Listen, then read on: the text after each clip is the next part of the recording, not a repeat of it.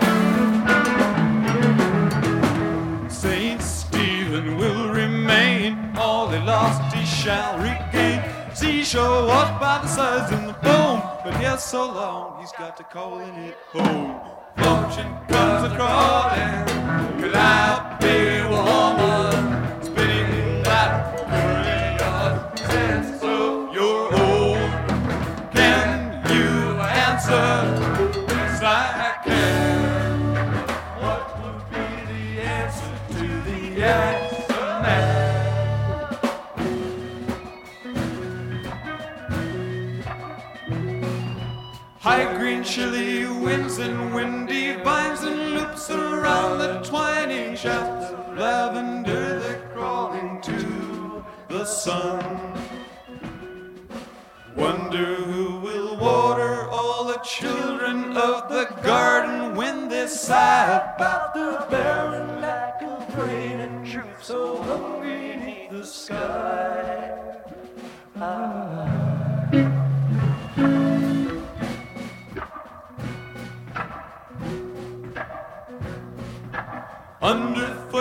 ground is patched with climbing arms of ivy wrapped around the manzanita, dark and shiny in the breeze.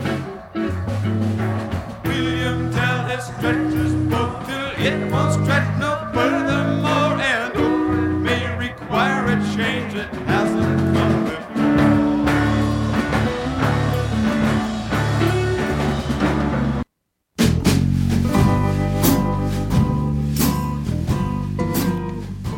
En medio del efervescente movimiento contracultural que surge de manera embriónica a mediados de los 60 en la ciudad de San Francisco, al norte de California, aparecen una serie de bandas que escribirían con letras de oro uno de los capítulos más apasionantes en la historia del rock. El llamado San Francisco Sound se convierte en la escena underground de una de las ciudades más liberales y progresivas de Norteamérica. En aquella época, una relativamente pequeña y pintoresca comunidad enclavada a orillas del Océano Pacífico, y hoy por hoy una gran ciudad, pero que aún conserva su encanto, rodeada de hermosos parajes naturales, alucinógenos bosques contorneados por gigantescos árboles que le dan sombra a pintorescas casas victorianas que al caer la tarde pareciera que momentáneamente desaparecen bajo la densa neblina que viene del mar. San Francisco es un asalto a los sentidos, con sus trenes antiguos, sus empinadas callejuelas, el constante bullicio de su barrio chino, sus viejos bares y tabernas que nos remontan hasta la era de la fiebre del oro. Cada vecindario tiene su historia. Por ejemplo, North Beach fue la meca del movimiento beatnik en los años 50. Castro fue una de las primeras comunidades gays en los Estados Unidos y hoy sigue siendo un importante símbolo del activismo gay, lésbico y transgender a nivel mundial. Y por supuesto, Hyde Ashbury, en las inmediaciones del Golden Gate Park, a mediados de los 60 se convirtió en el enclave hippie por excelencia, un barrio que fue la morada de artistas como Jack London, Janis Joplin, Country Joe McDonald, Jimi Hendrix, Graham Nash e incluso Sid Vicious de los Sex Pistols vivió ahí. Fue en Hyde Ashbury donde se establecieron de manera comunal bandas como Big Brother and the Holding Company, The Jefferson Airplane y por supuesto The Grateful Dead. La rola con la que abrimos el programa se titula Sun Stephen y es una pieza de Grateful Dead justamente que viene en su álbum Live Dead, considerado uno de los discos más emblemáticos en la historia del rock y que captura la esencia de una de las bandas más fascinantes que nos puede ofrecer la música contemporánea. Esta noche, amigos cirqueros, vamos a dedicarla a degustar este mítico álbum casi en su totalidad. En los controles técnicos se encuentra mi compañero Ariel, yo soy Raúl Aznar, estamos transmitiendo totalmente en vivo como siempre lo hacemos desde la cabina de Circo Volado Radio a través del espacio viajero de Cosmo Blue. Les comparto las redes sociales de rigor, estamos en www.circovolador.org, estamos en Facebook, Circo Volador Radio, tenemos dos cuentas de Twitter, arroba Circo Volador y arroba Raúl Cosmo con cada kilo. Y como siempre los invitamos a checar el fanpage Cosmo Blue. Recuerden que también es con cada kilo. Y bueno, ¿qué les parece si nos vamos directo a música? A continuación vamos a escuchar Death Don't Have No Mercy de Grateful Dead les da la bienvenida a Circo Volador Radio.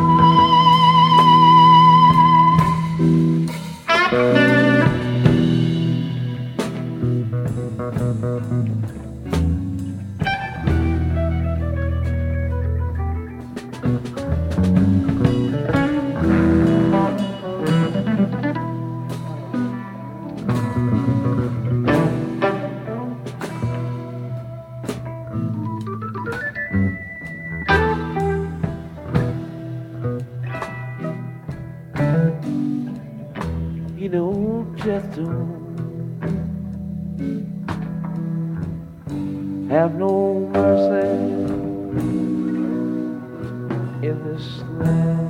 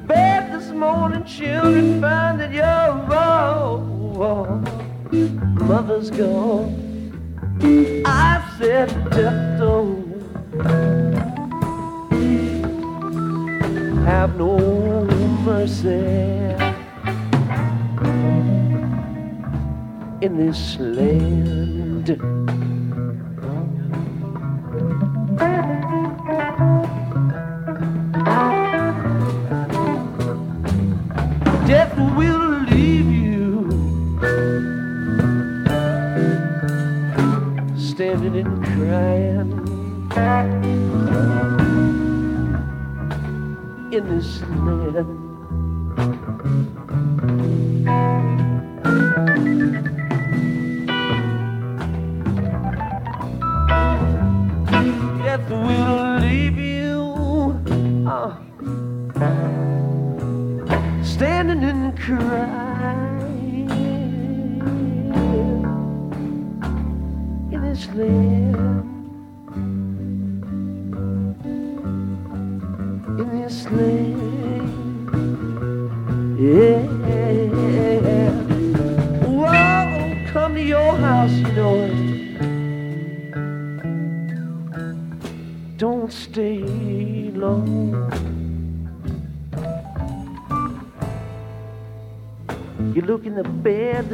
Children find that your brothers and sisters are gone. I said, don't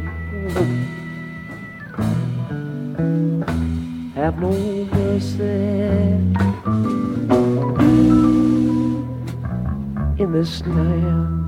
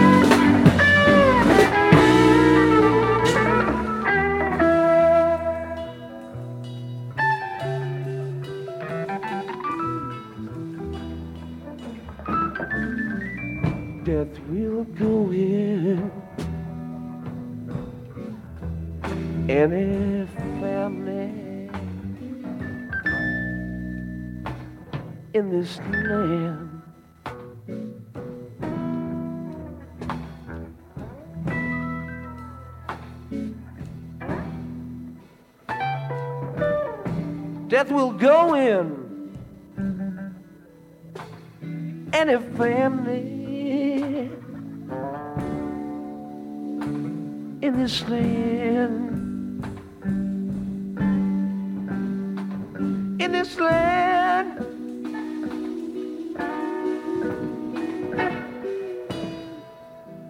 Come to your house, you know you don't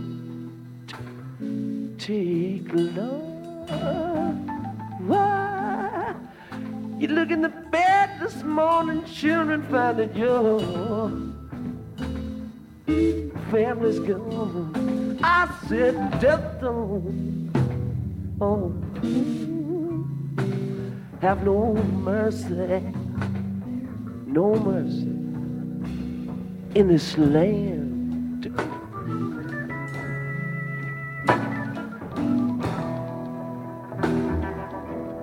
Death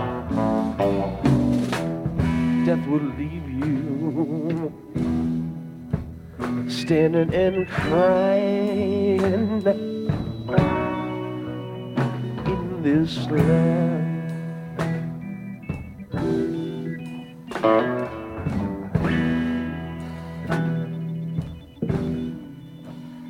Death will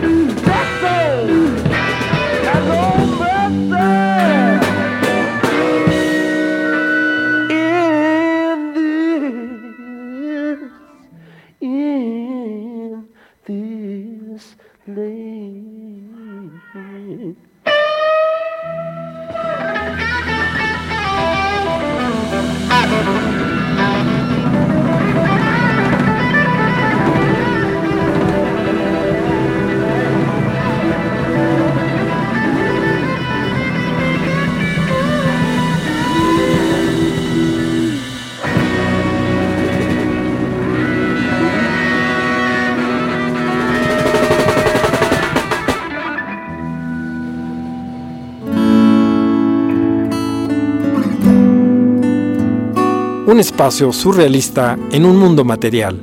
Esto es Cosmo Blue a través de Circo Volador Radio. Continuamos.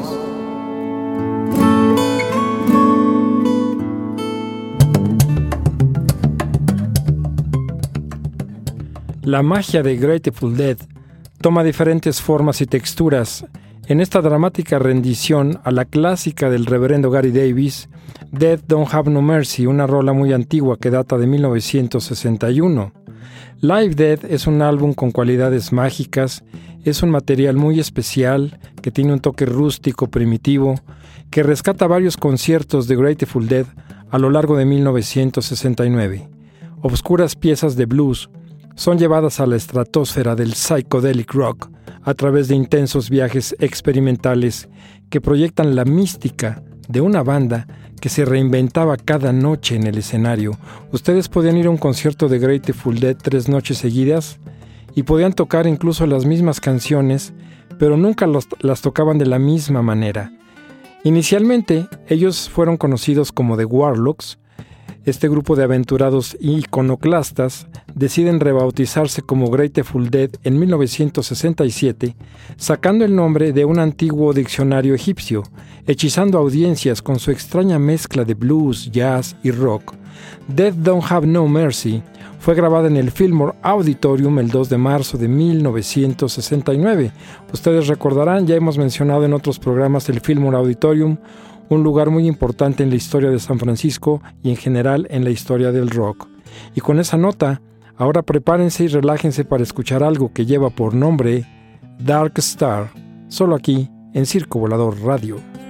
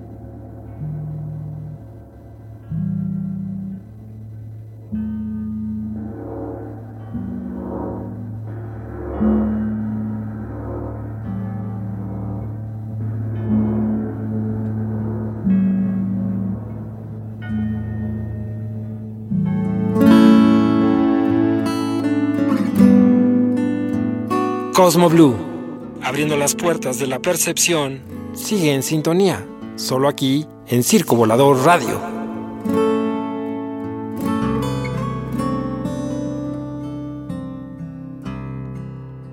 Viajando con la música a través de Circo Volador Radio, acabamos de escuchar Dark Star, gema instrumental en el universo etéreo de Grateful Dead. Esta rol es una composición de Robert Hunter y Jerry García. Jerry García fue el fundador del grupo y él falleció en 1995. La pieza fue grabada en el Fillmore Auditorium de San Francisco un 27 de febrero de 1969. Y creo que es buen momento para presentarles a los miembros de la banda. Tenemos a Tom Constantin en los teclados, Bill Kreutzmann y Mickey Hart en las percusiones y batería, Pigpen McKernan en el órgano y la armónica, Bob Weir en la guitarra, Phil Lesh en el bajo y Jerry García en las vocales y guitarra. El trabajo artístico en la portada del álbum es obra de Bob Thomas y observándola con atención especialmente en la contraportada, podemos notar que hace algunas referencias al LCD, el brebaje predilecto de la contracultura.